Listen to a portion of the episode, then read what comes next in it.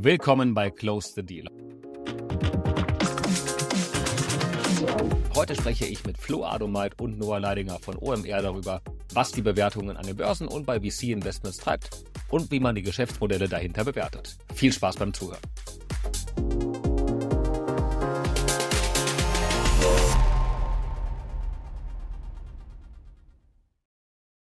Herzlich willkommen zur 22. Episode von Close the Deal. Wie ihr wisst, spreche ich alle zwei Wochen mit Persönlichkeiten aus dem M&A und Finance Kosmos und wir diskutieren das aktuelle Marktgeschehen, Trends und Wege, um sich noch ein bisschen erfolgreicher auf. Heute haben wir mal wieder ein sehr spannendes Thema und zwei Gäste, auf die ich mich sehr freue. Es geht um die Frage, wie bewertet man eigentlich börsennotierte Unternehmen? Mit dieser Frage beschäftigen sich meine heutigen Gäste quasi täglich. Die Antwort darauf ist sowohl Podcast als auch Buchtitel und lautet Ohne Aktien wird schwer. Soweit so gut. Aber wann verwendet man beispielsweise ein DCF-Modell, Discounted Cashflow? Wann nutzt man die Earnings Multiples, den Substanzwert oder doch lieber ein LBO-Modell? Die korrekte Antwort darauf ist die klassische Beraterphrase, es kommt darauf an. Denn den einen Weg zur perfekten Unternehmensbewertung gibt es leider nicht und oft liefert eine Kombination mehrerer Bewertungsmodelle am Ende eben das beste Ergebnis.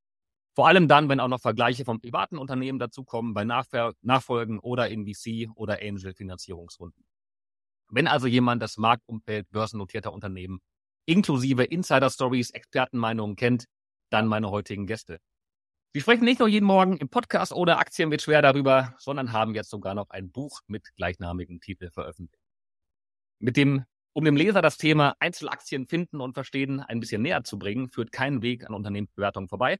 Und dabei geht es eben nicht nur um reine Zahlen, sondern vor allen Dingen um die Geschäftsmodelle und Wettbewerbsstrukturen dahinter. Dementsprechend ist das Buch, und ich kann sagen, ich habe es äh, fast ganz durchgelesen, nicht nur interessant für Privatinvestoren, sondern vor allen Dingen auch für M&A-Berater und Finanzinvestoren, die sich im Rahmen von M&A-Deals quasi täglich mit Bewertungen auseinandersetzen müssen. So, nun aber genug Lob und Werbung für euch und für euer Buch. Ich freue mich sehr, heute Noah Leidinger und Flo Adomeit von OMR begrüßen zu dürfen. Beide sind nicht nur Marketing-Gurus, Podcaster, Speaker und nun auch noch, wie man sagen darf, Bestseller-Autoren, sondern vor allem auch zwei sehr analytische Köpfe, die für OMR deren Startup-Beteiligungsvehikel OMR X quasi im Alleingang betreuen. Ähm, ob das jetzt gut oder schlecht ist, ähm, lasse ich, lass, lass ich mal offen. Herzlich willkommen zu Close the Deal, lieber Flo, lieber Noah. Ja, vielen, vielen Dank, Kai, für die Introduction. Ich glaube, eigentlich alles gesagt. Äh, deshalb bedanke ich mich an dieser Stelle fürs Gespräch und war nett mit dir. Machen wir für heute einen Dank für die, für die netten Worte. so, bevor ich euch aber in eure Klassenfahrt entlasse, denn OMR macht heute einen großen Betriebsausflug, so nennt man das bei normalen Unternehmen, bei euch als Klasse. und ähm, bevor ich euch also ins äh, äh, verlängerte Wochenende entlasse, noch ein paar Hinweise an die Hörer ähm, für alle Podcast-Hörer, lasst uns sehr, sehr gerne eine, eine 5-Sterne-Bewertung auf der Plattform eurer Wahl da. Oder noch viel besser, empfehlt den Podcast weiter an eure Freunde, Arbeitskollegen, Eltern, Geschwister oder jedem, bei dem ihr denkt, dass er oder sie das irgendwie auch spannend finden könnte. Abonniert gerne den Hashtag Close the Deal, folgt Deal Circle, folgt meinem Account auf LinkedIn, drückt die Glocke oben rechts neben meinem Account, um äh, ja direkt informiert zu werden, wenn wir wieder was Neues posten mit Best Practice Tools, mit Insight zum M&A-Markt, mit Veranstaltungshinweisen. Ähm, damit verpasst ihr nichts. So, Freunde, jetzt geht's los. Ähm, Noah, Flo, erzählt doch mal, ähm, wie seid ihr zum Thema ohne Aktien wird schwer gekommen? Ich habe gerade gestern Noah ähm, bei YouTube ein äh, Video gesehen von einem 14-jährigen Jüngling, ähm, wo stand Noah Leidinger, Value Investor. Ähm, wie kamst du dazu? Woher kommt die Leidenschaft für Aktieninvestment? Ich, ich hoffe, du hast nur das Bild gesehen und nicht das komplette Video. Das sollte eigentlich versteckt sein in den ja. Tiefen des, des Internets. Ähm, aber Wer den Link haben möchte, nachher bitte eine, eine, eine Privatnachricht und dann gibt's den Link dazu. Nee, ich bin, bin tatsächlich relativ durch Zufall damals reingestolpert. Ich habe so Fitness-YouTuber mir mal angeguckt und dann haben einige davon angefangen, so Coaching-Content zu machen, eher so schnell reich werden und Multilevel-Marketing. Aber es gab auch einige, die dann erklärt haben, wie funktioniert eigentlich Börse, was ist eine Aktie.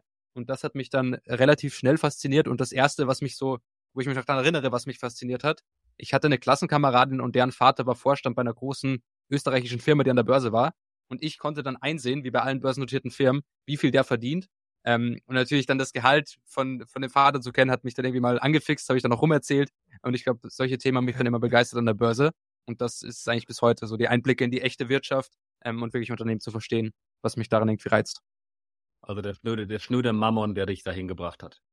Ja. Bei dir, Flo? Ja, bei mir äh, relativ crazy Geschichte. Ich glaube, ich habe es vor ein paar Tagen auch auf LinkedIn schon geteilt. Ähm, tatsächlich Clubhouse. Also ich saß damals vor etwas mehr als zwei Jahren in Berlin an meiner Promotion äh, bin relativ viel laufen gegangen, um den Kopf frei zu bekommen und habe dabei die Doppelgänger gehört. Und die haben ja dann angefangen, irgendwie so diesen Clubhouse-Hype loszutreten. Da habe ich dann sehr, sehr viel mit Pip über Aktien diskutiert. Also ich hatte schon eine Leidenschaft irgendwie für das Thema. Äh, bei mir fing es nicht mit 13 oder 14 an, da war ich noch auf dem Bolzplatz. Aber so mit dem Studium ähm, hat mich irgendwie so diese intellektuelle Herausforderung auch gereizt, dass jemand gesagt hat, oder du, das wird ja immer propagiert von wegen, du kannst den Kapitalmarkt nicht schlagen und so weiter und so fort. Und da habe ich gedacht, okay, lass doch mal irgendwie damit mehr auseinandersetzen hatte halt quasi also schon eine Leidenschaft dafür. Dann kam dieser Clubhouse-Hype. Ich habe mit Pip Klöckner dann da irgendwie stundenlang über irgendwelche Aktien diskutiert. Äh, es war immer sehr, sehr witzig. Und auf einmal kam dann halt der Anruf von äh, OMR und dann hieß es so, ja, äh, hier, wir brauchen noch Unterstützung für den Ohne Aktien wird schwer Podcast. Und ich war eigentlich so, hatte zu dem Zeitpunkt schon fast einen anderen Job zugesagt und habe dann gesagt, naja, okay, anhören kannst du es dir ja mal. Bin da hingefahren, habe mich dann mit Philipp unterhalten. War eigentlich eine halbe Stunde Gespräch angedacht, wo daraus wurden vier Stunden. Ähm, und ich war dann aber trotzdem so, ja, ich weiß nicht, ob ich aus Berlin weg will, ich weiß nicht, ob der andere Job klingt ja auch irgendwie ganz toll und so weiter. Und dann meinte er, ja, komm, ich zeig dir mal das Office, äh, hat mich dann so ein bisschen rumgeführt und äh, hat mich dann allen Kollegen vorgestellt als hier, das wird einer der neuen Hosts von ORWS. Äh, und ich so, wow, okay, äh, so, so weit waren wir eigentlich noch nicht, aber äh, I guess, ich habe jetzt keine Wahl mehr und äh, ja, jetzt sitze ich hier. Sehr gut. Und dann kam auch noch ähm, ein Buch ähm, als, als i-Tüpfelchen obendrauf. Ja, tatsächlich. Also das war eine ähnliche Zufallsgeschichte. Da saßen Noah und ich eines Tages in der alten Küche von OMR noch und Philipp kam aus der Telefonkabine und meinte, euer beider Leben wird sich bald ganz gewaltig verändern. Und wir so, what the fuck? Äh, also ja, unser Verleger oder mein Verleger hat mich gerade angerufen, der will ein Buch über ohne Aktien mit schwer schreiben. Und Noah, glaube ich, war noch so ein bisschen angefixt. Ich war so, boah, ey, ich weiß nicht, so Daily Podcast. Ich habe ja noch zwei andere Podcasts, die ich mache. Ich weiß ja nicht, ob wir das auch irgendwie unterkriegen. Aber wir haben uns dann mit dem Jürgen äh, Diesel, an dieser Stelle dicker Shoutout und großes Dankeschön, äh, dass wir überhaupt die Möglichkeit hatten, mit dem dann getroffen, haben halt irgendwie versucht, ein Konzept auszuarbeiten, was es in der Form noch nicht gibt. Und ja, dann haben wir angefangen zu schreiben und äh, sind ganz happy mit dem Outcome, glaube ich.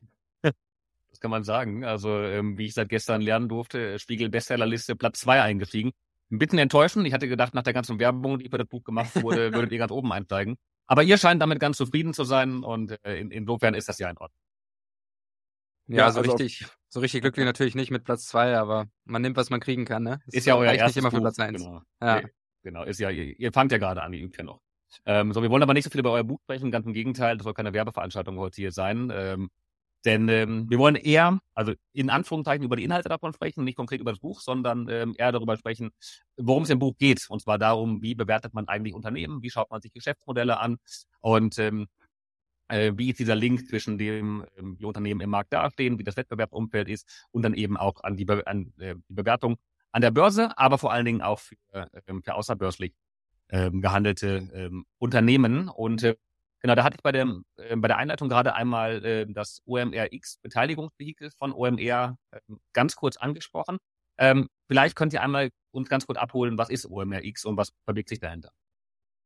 Also ich glaube, OMRX ist eigentlich auch aus einem krassen Zufall heraus entstanden. Philipp hat seit Anbeginn von OMR eigentlich ab und zu immer mal ein paar Venture-Investments gemacht. Äh, allerdings jetzt nicht mit einer großen Strategie oder so, sondern es war viel Netzwerk, viel Family and Friends. Und eigentlich hat er versucht, alles abzumoderieren, aber er ist halt recht schlecht darin, Nein zu sagen. Und dann kam dann doch irgendwie so die eine oder andere Company ins, äh, ins Portfolio. Und wo wir dann äh, ja, bei OMR angefangen hatten, hat Philipp so festgestellt, jetzt wo ich die beiden, er sagte immer liebevoll, die Finanzvögel im Haus habe, ähm, können die sich ja quasi um das Thema kümmern. Na, das haben wir dann gemacht, haben Anfang 2021 eine Beteiligungsgesellschaft halt gegründet, das ist eine hundertprozentige Tochter der OMRX, ähm, wo wir halt versuchen, diese Beteiligungsaktivitäten zu bündeln. Und das äh, darf man sich jetzt nicht vorstellen als VC, also wir haben keine LPs drin oder sowas, sondern das ist eigentlich nur das Geld, was aus dem operativen Geschäft irgendwie übrig bleibt. Und es sind auch wirklich kleine Summen, die wir da investieren. Also es ist jetzt nicht irgendwie, dass wir irgendeine Runde anführen würden oder so, sondern wir machen eher im gewöhnlichen Angel-Bereich äh, zwei, drei Tickets im Jahr und dann halt vor allem so B2B SaaS oder äh, D2C-Brands, die viel über Influencer-Marketing wachsen, also quasi um eher nah ähm, irgendwie unterwegs sind. Ich weiß nicht, also ich genau alles genannt oder Noah, willst du noch irgendwas ergänzen? Nee, nee ich glaube, die meisten Sachen hast du genannt. Was vielleicht noch speziell ist bei uns, dass wir relativ breites Spektrum haben. Also wir machen vor allem eher so Pre-Seed Seed, wo die Firmen noch ganz am Anfang stehen. Aber wir hatten auch schon Firmen, die schon größer sind, wie zum Beispiel Coro oder wir haben jetzt auch bei einem PE-Investment mitgemacht, bei der Quality Group, die machen so Proteinpulver und Nahrungsergänzungsmittel. Das heißt, wir haben ein relativ breites Spektrum und schauen einfach wirklich darauf, ist der Deal jetzt attraktiv und nicht unbedingt, ja, wir haben jetzt genau die Dealstruktur, die wir immer brauchen, sondern wir sind da ein bisschen, bisschen flexibler aufgestellt als ein klassischer VC. Mhm. natürlich ganz spannend, weil gerade wenn du im Pre-Seed oder Seed-Bereich bist, hast du natürlich ganz andere Bewertungsmaßstäbe, die du anle anlegen kannst oder musst im Vergleich zu späteren Runden oder sogar bei den, bei den börsennotierten Unternehmen. Ähm, lass uns da später darauf zurückkommen, ähm, wie man da ähm, vorgeht und welche Methoden da die, die richtigen sind. Ich würde ganz gerne mit euch starten mit einer fast schon philosophischen Frage und äh, zwar, was ist denn überhaupt der Wert eines Unternehmens, wenn man das mal so runterbrechen muss? Also ich, ich würde äh, immer so sagen, sozusagen die klassische Theorie dahinter ist ja, der Wert von der Firma ist der, der Wert aller zukünftigen abgezinsten Cashflows. Ähm, und da denke ich ganz einfach, kann man es erklären, wenn ich jetzt eine Firma kaufe, die dieses Jahr 100 Euro Gewinn macht und, macht und ich kann sie für 100 Euro kaufen, ist es wahrscheinlich ein guter Deal, weil nach einem Jahr habe ich mein Geld zurück. Wenn die jetzt 1000 Euro kostet, habe ich erst nach 10 Jahren mein Geld zurück und wenn sie wächst, vielleicht noch schneller und so nähert man sich dem halt an. Aber eigentlich versucht man nur herauszufinden, okay, wie viel sind eigentlich alle zukünftigen Gewinne der Firma auf heute runtergerechnet wert? Und das ist dann der, der faire Wert der Firma. Und dann kann natürlich auch eine Firma heute Verluste machen. Wenn sie in Zukunft Gewinne macht, kann sie trotzdem viel wert sein. Aber wenn sie erst in 100 Jahren Gewinne macht, würde ich heute wahrscheinlich keinen so hohen Preis dafür zahlen, wie wenn es in 10 Jahren der Fall ist. Und natürlich wahnsinnig viele emotionale Faktoren, die da mit, mit reinspielen. Das wird jeder ähm, M&A-Berater, der hier mit in der Runde mit, mit dabei ist, äh, feststellen. Und äh, da kann man oft noch so schön ein DCF hoch und runter rechnen. Da kommt dann raus von 10 Millionen. Wenn der Verkäufer aber sagt, boah, unter 20 Millionen verkaufe ich nicht, ähm, ja, dann, dann, dann liegt die Wahrheit irgendwo in der Mitte und äh, ist nachher dann vielleicht doch eher auf dem Bazar als äh, eben im Excel-Template zu finden. Ähm, ja, gut, es, es gibt ja auch irgendwie im Investment-Kosmos immer diese Unterscheidung, äh, Price is what you pay und Value is what you get. Und du hast gerade nach dem Unternehmenswert gefragt, also so theoretisch ermittelt das, was eigentlich das, die Firma wert wäre. Das ist ja im Endeffekt auch Kaffeesatzleserei. Also du kannst so tolle äh, Unternehmensannahmen stellen und kannst halt irgendwie vermuten, dass der Umsatz so weg, die wächst, die Profitmarge sich so und so entwickelt. Aber im Endeffekt weißt du halt nicht, wie sich die Zukunft entwickelt. Du versuchst einen nicht objektiven, aber objektivierten Unternehmenswert irgendwie zu ermitteln. Und im Endeffekt ist dann aber die Preisabsprache, die du mit dem Verkäufer hast, klar, Verhandlung. Und ich glaube, genau. was halt immer wichtig ist, ist sozusagen, es ist ja, gibt nie einen genauen Wert, sondern eigentlich ist es ja eine Wahrscheinlichkeitsverteilung, wie, wie viel eine Firma wert ist.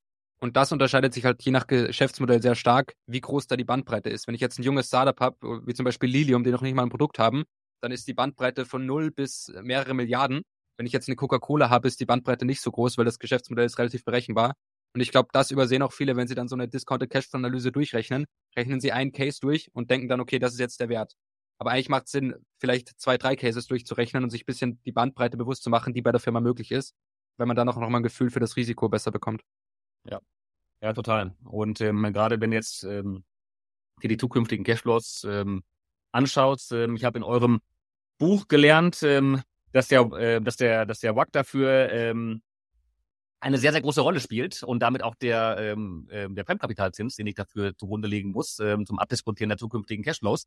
Wir haben es ja gerade gestern gesehen. Der DAX ging, glaube ich, ähm, etwas mehr als zwei Prozent runter und ähm, das wurde dann als Begründung, äh, die Begründung, die dafür herangezogen wurde, war eben äh, das Zinsumfeld, ähm, was sich durch die positiven Wirtschaftsnews ähm, ähm, vielleicht in Zukunft in Anführungszeichen weiter verschlechtern könnte.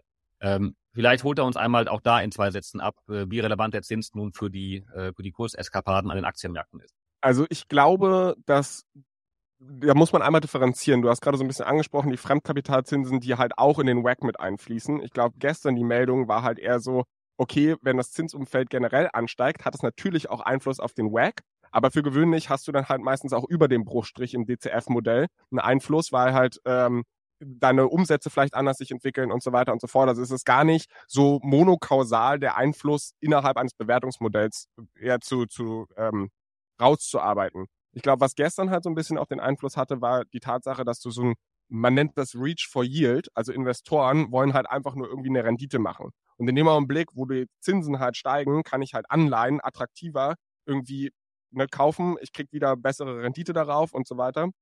Und äh, dementsprechend werden Equities, die risikoreicher sind, nicht mehr ganz so attraktiv. Also ich glaube, das ist halt so die Sache. Und eine generelle Sache, die ich noch zum WAG sagen würde, und wir verwenden da in dem Buch auch recht viel Zeit drauf. Ja, also wir versuchen irgendwie den theoretisch korrekten WAG irgendwie zu berechnen. Kannst du eigentlich vergessen. Also in meiner Perspektive ist in der Praxis wird viel zu viel Zeit darauf verwendet, den Zinssatz ordentlich zu bestimmen, Weil du hast so viele Ermessensentscheidungen, die du treffen musst. Nimmst du jetzt ein historisches Beta? Nimmst du ein geschätztes Beta? Was machst du, wenn die Firma halt gar nicht börsennotiert ist? Wie definierst du deine Peer Group? Äh, nimmst du irgendwie ein 90-Tage-Mittel? Nimmst du ein 360-Tage-Mittel? So, keine Ahnung, ey. Äh, was für Eigenkapitalsätze legst du an? Was für Fremdkapitalsätze legst du an? Und im Endeffekt, klar, kann dieser Zinssatz am Ende natürlich eine groß, einen großen Einfluss auf deine Bewertungskennzahl sein. Ich glaube, die meisten Fehler werden aber über dem Bruchstrich gemacht, also bei der Schätzung der zukünftigen Cashflows. Und ich glaube, das ist die Königsdisziplin, das richtig zu machen. Ja, äh, vor allen Dingen dann natürlich eine dramatische Auswirkung auf den Unternehmenswert, ähm, wenn eben bei einem, bei einem jungen Unternehmen die, ähm, die zukünftigen Cashflows eben im Terminal Value diejenigen sind, die nachher den Unternehmenswert treiben. Und ähm, wenn man dann ein, Beta von, von 0,91 oder 1,1 ansetzt, äh, hat es dramatische Auswirkungen auf die Bewertung, die nachher dabei rauskommen. Okay, äh, verstanden für den, für den Aktienmarkt. Ähm, ist das auch der Grund, warum ähm, in, im VC- und Angel-Umfeld im Moment ähm, die Luft raus ist? Oder gibt es da andere Faktoren, die das vielleicht noch stärker treiben? Was nehmt ihr da wahr? Also ich glaube, da sind es weniger DCF-Modelle, die die VCs rechnen, weil das tun sie nicht normalerweise, sondern es ist einfach, im VC geht es eigentlich immer nur darum, du willst an den nächsten weiterverkaufen. Das heißt, der Angel Investor braucht irgendwie einen größeren Venture Capitalist, der dann die nächste Runde macht. Und der braucht wiederum irgendwann entweder einen strategischen Investor, der die Firma aufkauft, oder halt einen Börsengang.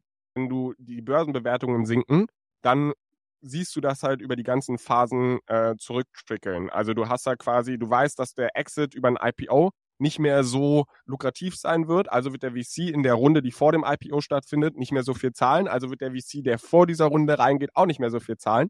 Und dann kommst du halt Stück für Stück irgendwie, dass die Bewertungen runterkommen, dass die FOMO nicht mehr so groß ist. Ich glaube aber trotzdem, und das vielleicht als Ergänzung zu dem Zinssatz, welchen Einfluss der da haben kann, ist gar nicht mal nur übers Bewertungsniveau, sondern du hast ja, wie funktioniert ein VC? Der raised Geld von LPs. Und für die ist natürlich Venture Capital in einer Phase, wo die Zinsen unfassbar niedrig sind, viel attraktiver, weil er halt sagt, okay, ich möchte, ähm, ich, ich brauche halt irgendeine Rendite auf mein Geld, ich kriege auf sichere Staatsanleihen und so weiter, kriege ich gerade kein Geld, also investiere ich in risikoreichere Assets, um überhaupt noch irgendeine Rendite zu haben. Und in dem Augenblick, wo die Zinsen wieder steigen, werden die LPs halt auch andere Anlageklassen wieder haben und dementsprechend hat der, äh, schwimmt der VC auch nicht mehr im Geld, muss halt auch ein bisschen gucken, wo er hingeht. Klar, die, das ist immer ein Zyklus, der geht über mehrere Jahre, also das kann man jetzt auch nicht so simplifiziert darstellen, aber ich hoffe, ihr versteht, was ich meine. Und das kann halt auch dazu führen, dass dann nicht mehr die Geldschwemme so krass auf der VC-Seite da ist, die FOMO auch nicht mehr so groß ist weil ich meine, das ist ja auch so dieses psychologische Ding, dass halt der eine macht diese Runde und du willst unbedingt noch rein und dann bist du auch bereit, eine höhere Bewertung zu zahlen und solche Geschichten. Die, dieser Druck fällt dann so ein bisschen weg. Plus die Startups als solches fundamental entwickeln sich halt auch in einem schwierigeren wirtschaftlichen Klima auch nicht mehr so optimal, wie wenn alles boomt, wie vor zwei Jahren. Mhm.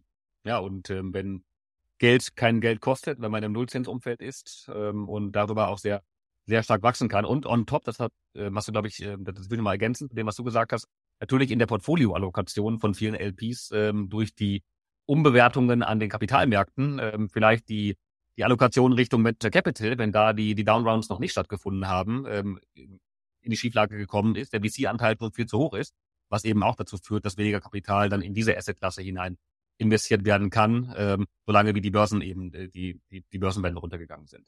Wir haben gerade ähm, gelernt, ja, der Zins spielt eine Rolle, aber jetzt nicht die, die dramatische, also natürlich schon eine wesentliche, aber viel wichtiger ähm, ist eben das, was in den Cashflows der, der Unternehmen passiert. Und ähm, wie geht ihr dabei vor? Ähm, nehmen wir meinetwegen die OMX ähm, Investments und ihr schaut euch ein, ein Unternehmen an. Ähm, wie geht ihr vor, um die zukünftigen Cashflows ähm, zu prognostizieren? Bei einem sehr jungen Unternehmen oder auch bei, ähm, bei den Börseninvestments, bei den Aktieninvestments, die ihr vor, äh, vor OMR macht, äh, wo ja, die Substanz deutlich größer ist. Ich nehme an, die Herangehensweisen sind gänzlich unterschiedlich bei beiden.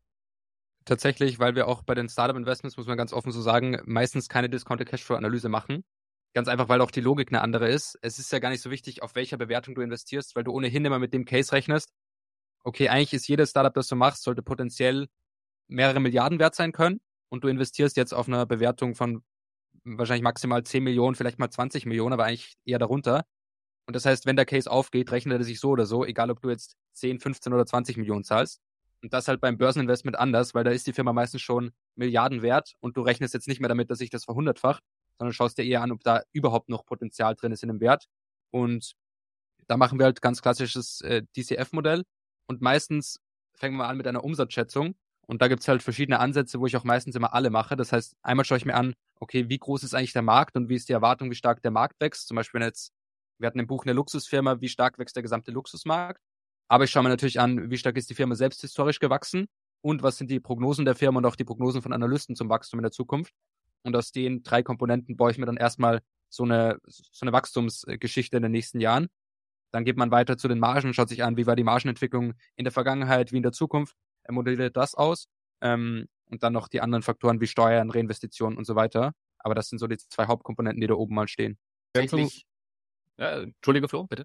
Ich, ich würde noch ergänzen, dass was ich am Ende noch ganz gerne mache, also wenn ich halt quasi meinen Base Case gerechnet habe, halt wirklich mit einem Excel-Plugin, das heißt Crystal Ball, ist relativ teuer, ist glaube ich von Oracle.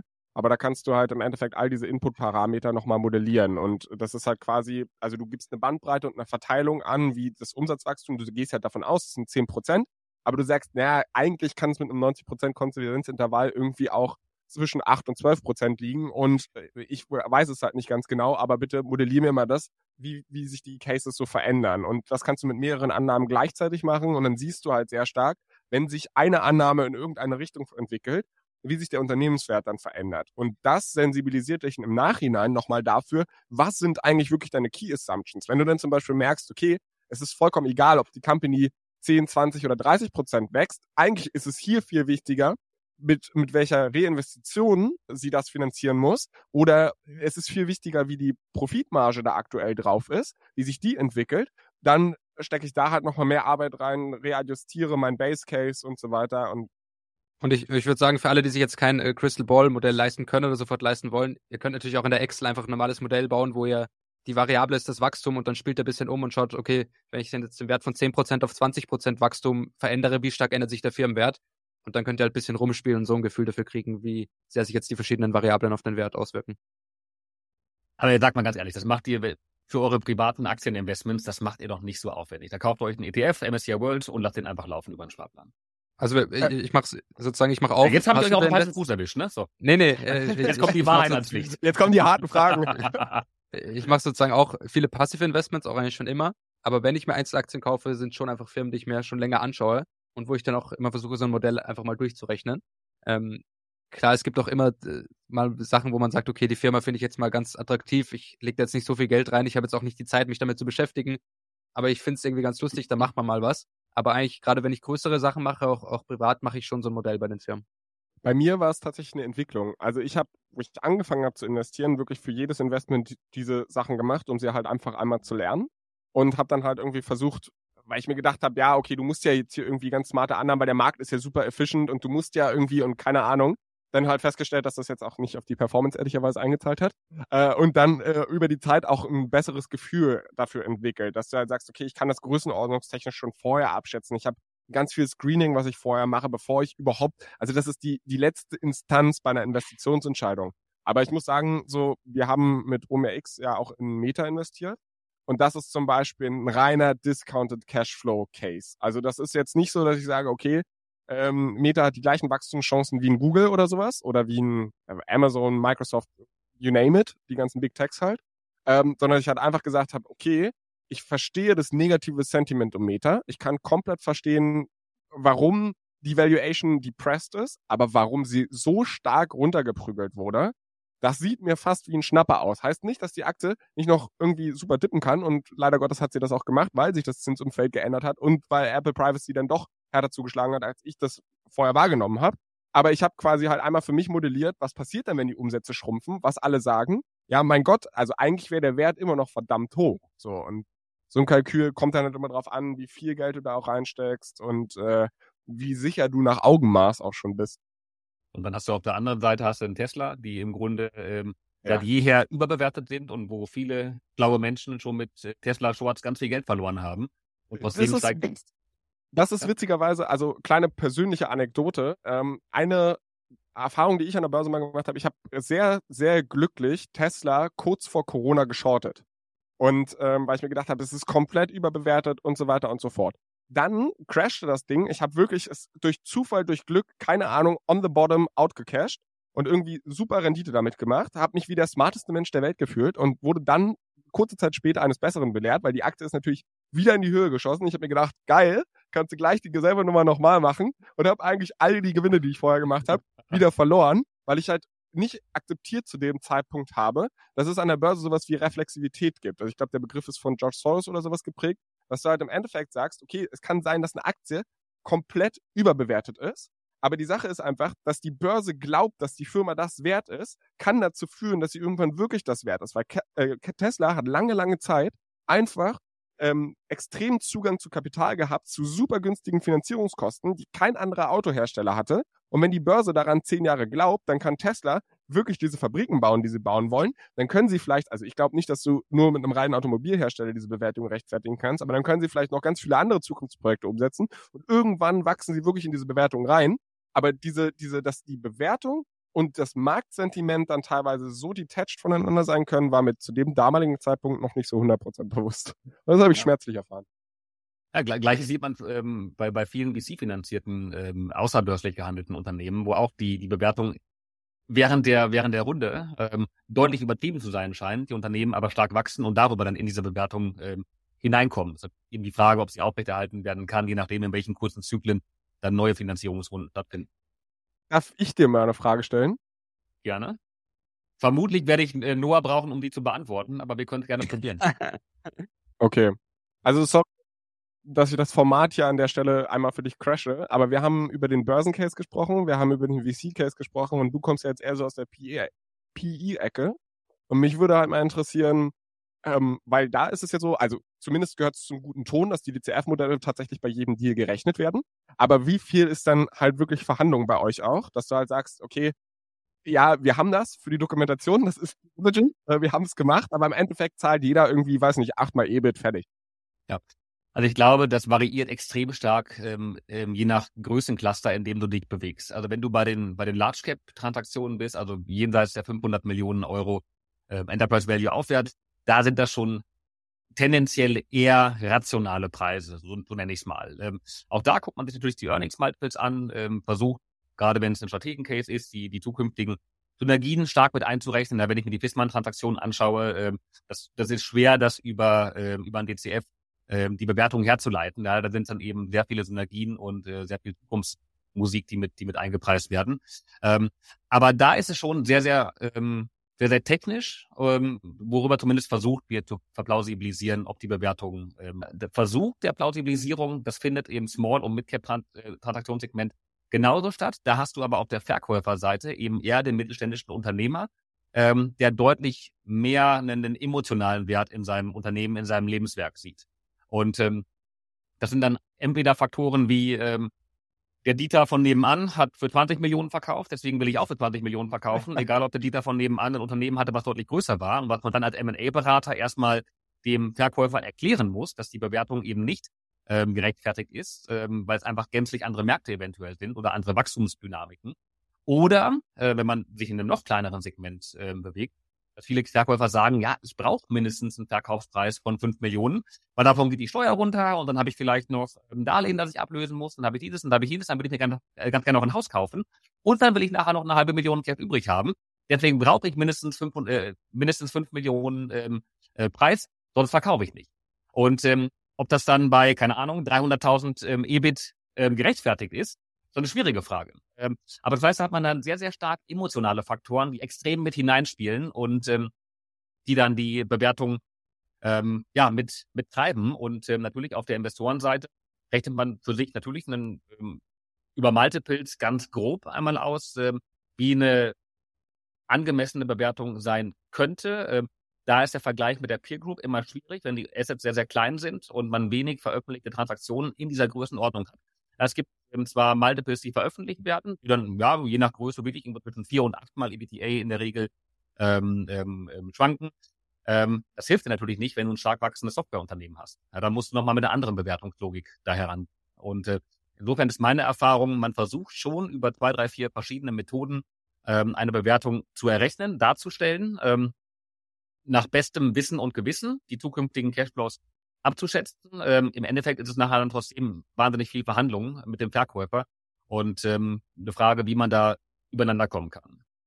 Ja, also okay, erstmal danke für die Einschätzung und ganz ohne Noah. Ich bin begeistert. Ja, so, ich freue mich sehr. Ähm, wir haben den Johannes Busse mit auf der Bühne. Johannes, ich habe dich gerade schon mit hochgenommen. Du bist noch muted. Ähm, unmute dich doch gerne und dann kannst du direkt mitdiskutieren. Super, vielen Dank, Kai. So, ich und wir als Fonds schauen uns eigentlich große Large- und Mid-Caps an, also ganz klassisches, ähm, rationales Bewertungsterritorium.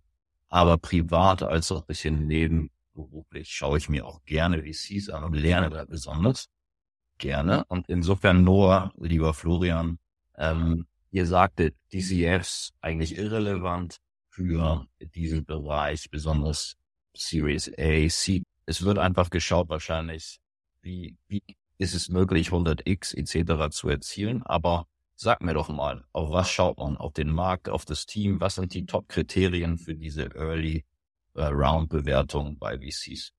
Also ich glaube, das kommt extrem auf die Runde an. Äh, teilweise raced ja eine Company auf einem Pitch-Deck. Ne? Die haben erstmal nichts weiter als einen schönen Foliensatz und dann rufen die eine Bewertung von drei bis fünf Millionen auf. Ne? Da musst du halt einfach dir die Frage stellen, glaubst du, und das ist die wichtigste, an das Team, dass die es jetzt schaffen, genau das, was sie vorhaben, äh, aus, dem, aus dem Hut zu zaubern? Und wenn sie das halt nicht hinbekommen, glaubst du daran, dass sie halt einen Weg finden, trotzdem das Investment zu rechtfertigen, weil sie halt in irgendeine Richtung pivoten, was dann halt die Chance hat auf ein 100x Investment. Und das sind super, super weiche Faktoren. Das äh, kannst du, da kannst du ja angucken, hat das Gründerteam, äh, ist es komplementär oder sind das eigentlich drei Rampensäule, die sich ohnehin nach drei Jahren irgendwie in die Quere kommen werden? Oder ist da vielleicht ein Techie dabei? Je kommt er natürlich auch auf die Company an. Ist da vielleicht irgendwie ein Business Guy oder eine Dame dabei? Ist da äh, jemand dabei, der irgendwie, keine Ahnung, sich mit Marketing oder sowas auskennt? I don't know. Ähm, und haben die das vielleicht vorher schon mal gemacht? Das ist, glaube ich, eines der relevantesten Kriterien, die du im VC-Case hast. Und das ist irgendwie so ein bisschen Henne-Ei-Problem, weil du äh, du kriegst super schnelles Funding, wenn du halt Second-Time-Founder bist. Äh, und wenn du, du musst es aber halt erst mal ein erstes Mal gemacht haben. Und das wird nicht so einfach, weil du da halt keinen Zugang zu Kapital hast.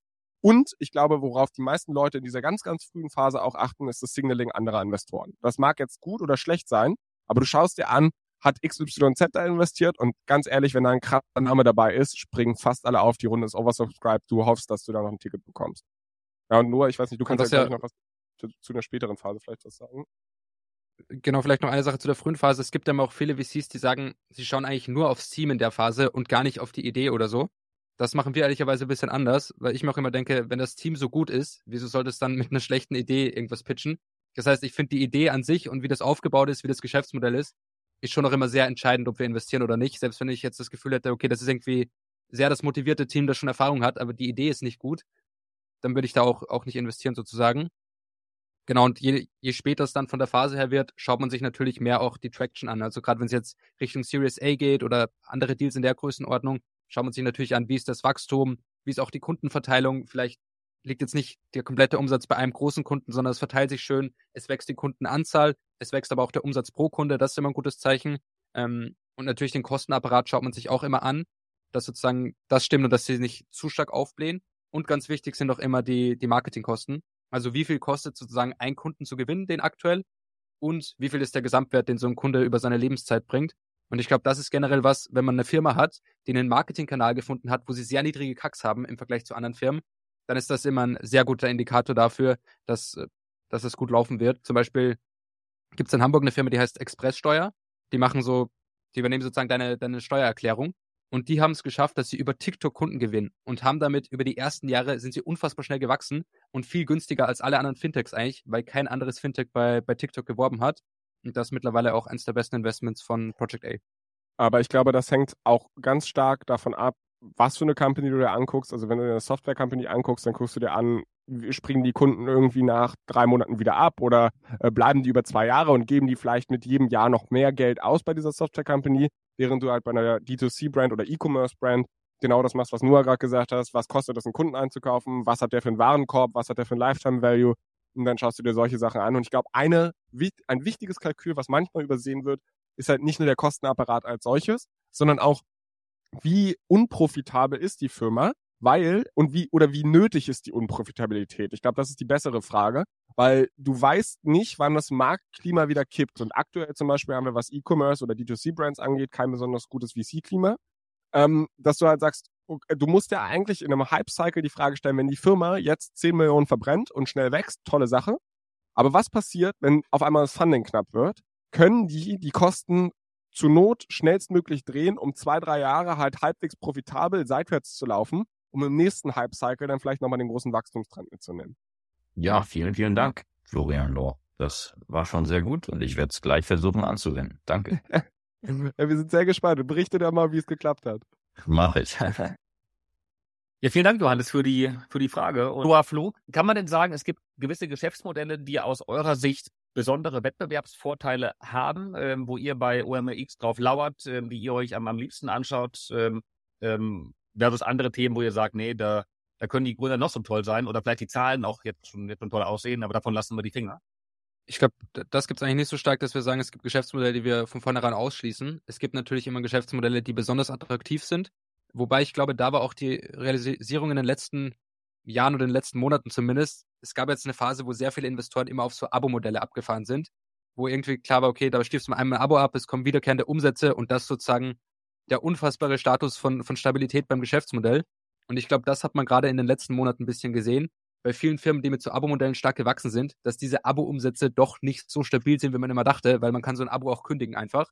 Ähm, und ich glaube, eher nach Dingen zu suchen, wo Firmen ein Geschäftsmodell haben, das wirklich nötig ist für die Kunden und wo die Kunden nicht nicht weggehen, weil sie ein Abo abgeschlossen haben, sondern nicht weggehen, weil sie es einfach für ihr Business brauchen ähm, oder weil so ein Abo-Modell schon eingebaut ist. Wir haben im Buch zum Beispiel das Beispiel von einem Chirurgie-Roboterhersteller Intuitive Surgical, die halt bei jeder Operation die Instrumente neu verkaufen. Das heißt, du zahlst dem bei jeder OP nochmal 3000 Euro und solche Geschäftsmodelle sind natürlich besonders attraktiv, auch wenn das eigentlich kein Abo-Modell an sich ist, ist halt ein verstecktes Abo-Modell. Und ich glaube, also diese Wettbewerbsvorteile können natürlich auch noch anders aussehen. Du hast irgendwie eine starke Marke wie ein Coca-Cola, McDonald's, Starbucks oder sowas. Da ist natürlich bei einem McDonald's die Frage, hast du, also klarer Wettbewerbsvorteil, aber schaffen die den Gesundheitswandel genauso wie Coke? Da sieht's ja ganz gut aus, weil die halt irgendwie eine andere äh, ja, Value Proposition mit Leitgetränken und so weiter auch anbieten. Ähm, es gibt Kostenvorteile, es gibt Netzwerkeffekte wie bei Visa und Mastercard. So, solche Sachen schauen wir uns natürlich an. Aber ich glaube, was ich ganz gerne mache, um auf die Suche nach Thesen zu gehen für was sind besonders stabile Unternehmen, ist so ein Tipp. Das habe ich letztens erst auf Twitter gelesen. Ich weiß leider nicht mehr, wer es war. Das ist BioPNL. Klingt erstmal total kryptisch, ähm, bedeutet allerdings, geh mal, Kai, du hast eine eigene Company, geh mal deine Profit- and Loss-Rechnung durch und guck dir an, wofür du Kosten ausgibst und frag dich, welche Kosten sind für dich unverzichtbar? Was würdest du als allerletztes cutten? Das könnte ein guter Investment Case sein. Also quasi dir anzuschauen, wer ist der Anbieter für genau das, wo du halt diese Kosten lässt.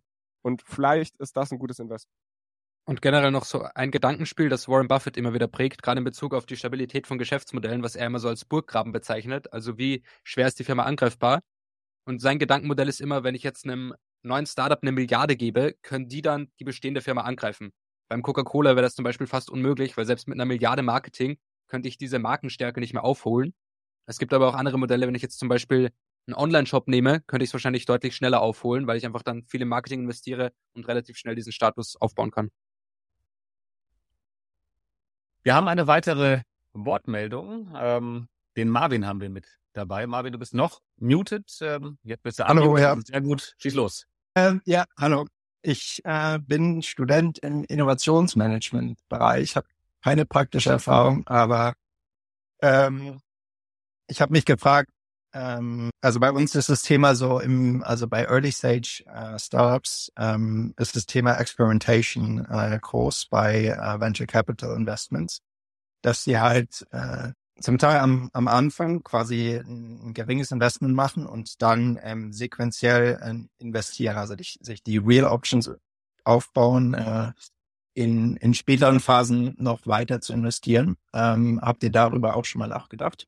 Also ich glaube, das ist generell so der Investitionszyklus im VC-Bereich. Also du willst ja eigentlich ähm, nie dein Ownership-Target direkt in der allerersten Runde haben als VC, als Business, also als Business Angel ist es, glaube ich, nochmal eine andere Logik, weil da investierst du einmal am Anfang und du gehst vielleicht dein Prorata mit, weil du weißt gar nicht, ob du noch viel mehr subscriben kannst. Aber gerade wenn du halt eine Runde leadest oder so, gibt's viele Business, äh, viele VCs, die halt sagen, okay, ich mache ein Seed-Investment oder sowas. Und dann ist es aber auch gutes Signaling für den Markt, einfach in der späteren Phase nochmal nachlegen zu können, wenn die Firma gut läuft Und damit signalisiere ich auch dem Markt, hey, ich sitze hier nicht einfach auf meinen Anteil und sage, ich habe ins Klo gegriffen, aber das muss ich jetzt halt aussitzen, sondern ich glaube weiterhin an die Company und investiere da, ja, oder leg da noch mal ein bisschen Geld nach. Ähm, ich glaube jetzt so ein, so ein generelles, äh, ich, bevor ich eine Arschbombe mache, halte ich erstmal einen großen Ziel rein. Ähm, ich glaube, so systematisch haben wir das zum Beispiel noch nicht gemacht, weil wir generell auch so gut wie keine Follow-ups machen. Wir sind halt wirklich eher der klassische Business Angel Investor. Wir machen wenn wir früh was machen, unser Angel-Ticket. Ähm, manchmal machen wir noch unser Pro-Rata. Das ist aber ehrlicherweise auch so ein bisschen willkürlich, weil wir halt auch noch ein operatives Geschäft einfach dran haben mit OMR, wo wir halt sagen, wie, kurz vor dem Festival wird bei uns halt investmenttechnisch fast gar nichts gehen, weil wir Liquidität versuchen an anderen Stellen zu, zu, zu schonen ähm, oder halt zu, bereit zu halten. Und ähm, ja, und dann machen wir halt vielleicht, wenn es anders liquiditätstechnisch aussieht, vielleicht ein Prorata oder sowas, aber wir sind dann nicht nochmal so, dass wir da aktiv größer reingehen und das wollen viele Startup-Companies einfach im Business Angel-Bereich auch gar nicht. Also die wollen nicht, dass du in der Series B als Business Angel, da wollen sie dich eigentlich irgendwann raushaben ähm, und da, da machen wir dann auch bereitwillig Platz. Okay, also es, mir ging es jetzt eher nicht um, um Signaling oder so. Ich, ich kann, ja, ich habe noch nie irgendwie äh, aus der Praxis habe ich keine Kenntnisse, wie von Seiten des Startups, wie da die Präferenz ist. Aber im Prinzip geht es ja dort darum, dass man nicht wirklich vorhersagen kann, also wie die, also wie er auch schon meint jetzt, ähm, wie äh, wie die Startups wachsen oder ähm, wie realistisch es ist, dass die Idee quasi durchschlägt und wirklich ähm, genau, zu, zu einem Unicorn wird. Und deswegen äh, machen halt auch, ähm, also so wie ich es gelesen habe, ähm, Venture Capitalist ist ganz gerne, dass sie halt am Anfang so ein bisschen äh, ein Pilotprojekt finanzieren und dann auf Basis von diesem Pilotprojekt ähm, halt später die Option haben, noch weiter ja, einen größeren Anteil zu kaufen. Aber ich glaube, das ist generelle VC-Logik. Also, dass du halt am Anfang halt anfängst, irgendwie ein MVP zu fanden oder so und wenn es gut läuft, legst du in späteren Runden nochmal nach. Ich glaube, der systematischere Ansatz, dass du dieses Risiko, du weißt nicht, wie sich die Company entwickelt, ist einfach Diversifikation im Portfolio-Kontext. Also, dass du halt sagst, ich knall halt nicht all meine Kohle in eine Company, sondern ich sage, ich baue halt von vornherein, ich investiere entweder in ein Thema und da in viele Firmen oder ich investiere, äh, dass man eher so streut, anstatt investitionszeitpunktstechnisch streuen sozusagen in der Praxis ist es eigentlich nicht so, dass jetzt sich Gründer mit einem VC zusammensetzen und sagen, okay, wir haben fünf Ideen, gebt uns mal 100.000 Euro für jede Idee und wir testen die sozusagen aus, sondern eigentlich ist es schon immer so, dass ein Gründerteam auf, auf den VC zukommt und sagt, okay, wir haben die Idee und wir raisen jetzt eine komplette Runde eigentlich fertig. Und der VC gibt dann halt auch mit Geld rein, aber meistens wird schon sozusagen die Idee vom Gründerteam zu 100 Prozent verfolgt. Ähm, und der VC streut natürlich seine Wetten, aber es gibt eigentlich selten, dass Gründer sagen, sie halten sich jetzt selbst mehrere Optionen offen es gibt das eigentlich dann immer nur Vollgas in eine Richtung und vielleicht mal ein, zwei Pivots. Das hast du vielleicht eher, wenn du im Bereich ähm, der Company Builder bist, dass dann ähm, noch ein stärkerer Austausch zwischen dem, in dem Fall dann eben zwischen dem einen Hauptinvestor, dem Company Builder und eben den Gründerteams gemeinsam vorliegt und man nach dem, ähm, nach dem besten Modell. Ähm, vielen Dank, Marvin, für die, für die Fragen, für die Diskussion. Ähm, wir nähern uns dem Ende, deswegen. Ja, danke. Ähm, Interessant. Deswegen noch ähm, eine letzte Frage und bevor wir die Frage stelle, ich fand deine Aussage gerade ganz schön, ähm, dass er bei OMR auch noch ein angeschlossenes ähm, operatives Geschäft hat, neben So einen kleinen Zeithassel, ja. Genau, ein Zeithassel auf, auf der operativen Seite. Ich bin froh, dass euer Chef gerade nicht zuhört und äh, vermutlich bei eurer Klassenfahrt schon ähm, ein bisschen was getan hat, äh, damit er eure gemeinen Aussagen hier auch nicht mitbekommt. Letzte Frage an euch. Kann man dann überhaupt sagen, welche Bewertungsmethode wann die richtige ist? Boah, also ich glaube, so im Endeffekt geht es ja darum, du versuchst einfach nur einen Hinweis zu bekommen, was du für eine Company bezahlen kannst und was du nicht bezahlen kannst. Und im Endeffekt musst du halt eine, eine Methode finden, die für dich halt funktioniert und mit der du dich wohlfühlst, das den Targetpreis zu bezahlen, den du möchtest. Ähm, ich glaube, die objektiv richtige ist ein DCF-Modell und theoretisch, theoretisch kannst du eigentlich immer ein DCF-Modell, egal in welcher Phase die Company ist, kannst du ein DCF-Modell rechnen. Ne? Also das bloß weil es in der Seed niemand macht, heißt es das nicht, dass du es nicht machen kannst. Nur die Logik funktioniert da halt anders. Und ich glaube, äh, der VC-Case funktioniert halt weniger mit DCFs, sondern da sind halt mehr mentale Logiken, an wen kann ich es weiterverkaufen und so weiter. Das würde ich jetzt aber nicht als Bewertungsmethodik bezeichnen, sondern das ist ein Gespür dafür, wohin sich der Markt entwickelt. Während das halt an der Börse schon auch viel mit Emotionen zu tun hat, aber on the long run mehr auf diese fundamentale Entwicklung ankommt.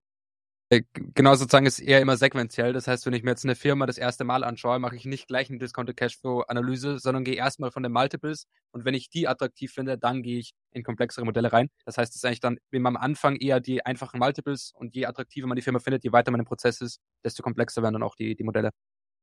Cool.